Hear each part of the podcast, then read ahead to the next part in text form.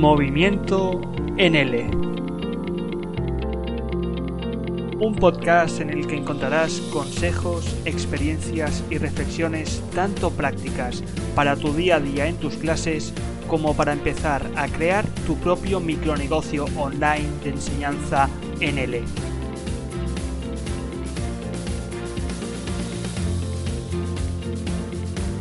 Un movimiento al que cada día se suman más y más docentes de todo el mundo.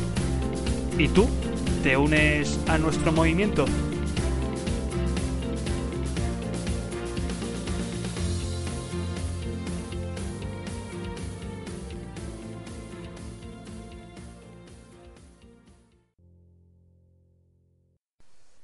Existe una fórmula matemática básica en el mundo del L que dice más formación y experiencia es igual a mejores condiciones laborales.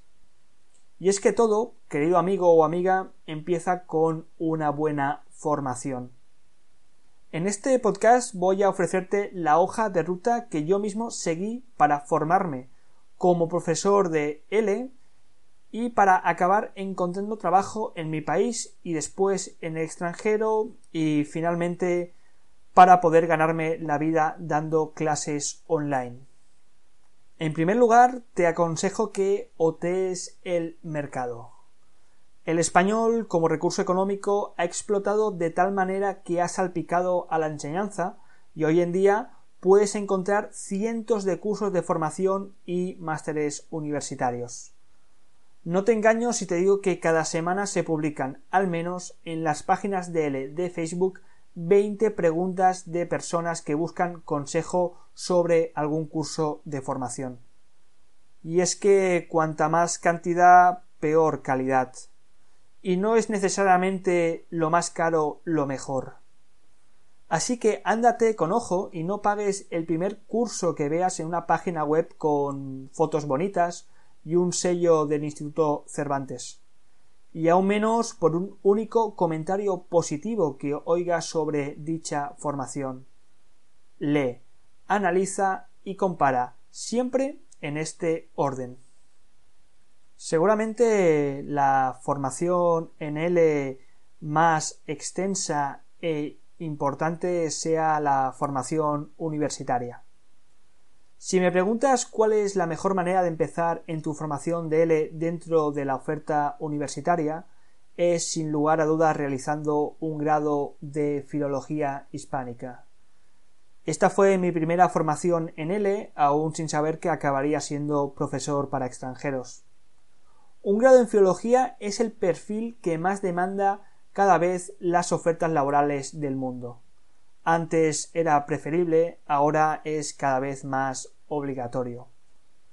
No obstante, algunas ofertas de trabajo dejan mucho lugar para la imaginación y presentan requisitos poco específicos como estudios relacionados con la lengua española, consideración en la que tanto entra un filólogo como un traductor o incluso un periodista.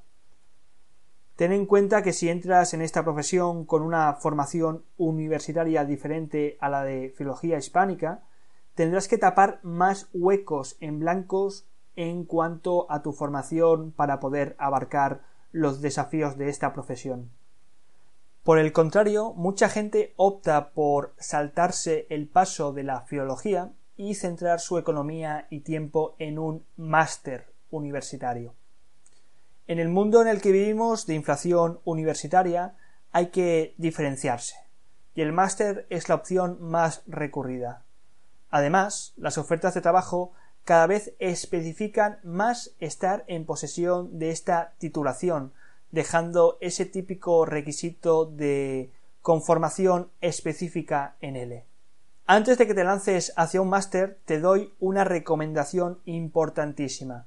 Te recomiendo que la formación específica en L se empiece por cursos antes de lanzarte de cabeza hacia un máster. Digamos que el máster debería ser la guinda del pastel tras varios años de formación y dando clases de L.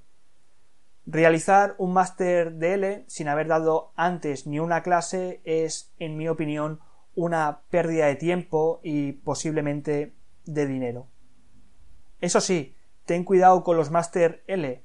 Muchos de ellos ni merecen la pena realizarlos teniendo en cuenta lo que cuestan y lo que ofrecen. Mis sugerencias para elegir un buen máster de L son las siguientes. En primer lugar, que sea un máster oficial, especialmente si tienes pensado salir al extranjero. En segundo lugar, que incluya prácticas presenciales y tutorizadas, con su posterior reflexión en forma de trabajo o proyecto. En tercer lugar, que las clases teóricas de formación abarquen tanto el campo práctico como el campo de la investigación. Y por supuesto, todo esto tutorizado por profesionales. Profesionales, por cierto, que deberían estar en este máster y alguna personalidad importante en el campo de L. Por lo tanto, fíjate en quién lo imparte y quién participa. Si no sabes quién son, investiga y pregunta. Además de las clases obligatorias, el máster tendría que tener clases optativas y especializadas en algún campo concreto del L. La bibliografía tendría que ser básica y de calidad, por lo que te recomiendo que investigues qué bibliografía se utiliza en el máster y si no sabes cuál es, investiga y pregunta. Y finalmente, busca un máster que esté bien respaldado por el feedback positivo de antiguos exalumnos. No te guíes, por favor, por una única opinión. ¿Y qué pasa si no queremos obtener una formación universitaria?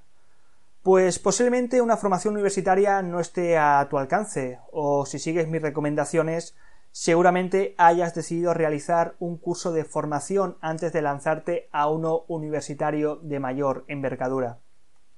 Estos tipos de cursos te ofrecen el panorama básico de qué significa esta profesión y te permitirán tomar conciencia de si realmente te quieres dedicar a ello o no. Para ello, búscate un curso de formación inicial para profesores de español sin experiencia. Algunas indicaciones para escoger un buen curso de iniciación son las siguientes. Que incluya clases teóricas básicas de L y que traten aspectos amplios como metodología y gramática L. Que contengan una acreditación oficial tras superar el curso, universitaria, del Instituto Cervantes, etc. y, por supuesto, con validez en el extranjero. Que este curso esté impartido por formadores L con muchos años de experiencia y también muchos años de experiencia como profesores de L. Y finalmente que contenga prácticas presenciales y tutorizadas, además de la observación de clases de tus compañeros y su feedback coevaluativo. Finalmente, tras realizar un curso de formación inicial, podrías o bien optar a una formación universitaria de mayor envergadura, o bien realizar una formación más específica, como son los cursos de especialización, empezar a acudir a seminarios o a convenciones para conocer a otros profesionales de L realizar algunos cursos de acreditación para examinador DELE también es recomendable. Eso sí, antes de lanzarte a estos cursos tan específicos, te lo vuelvo a repetir, acumula experiencia y horas como profesor en el aula. En conclusión, ni se te ocurra salir al extranjero o dar una clase sin recibir ni una hora de formación. Ten cuidado e infórmate antes de qué formación recibir.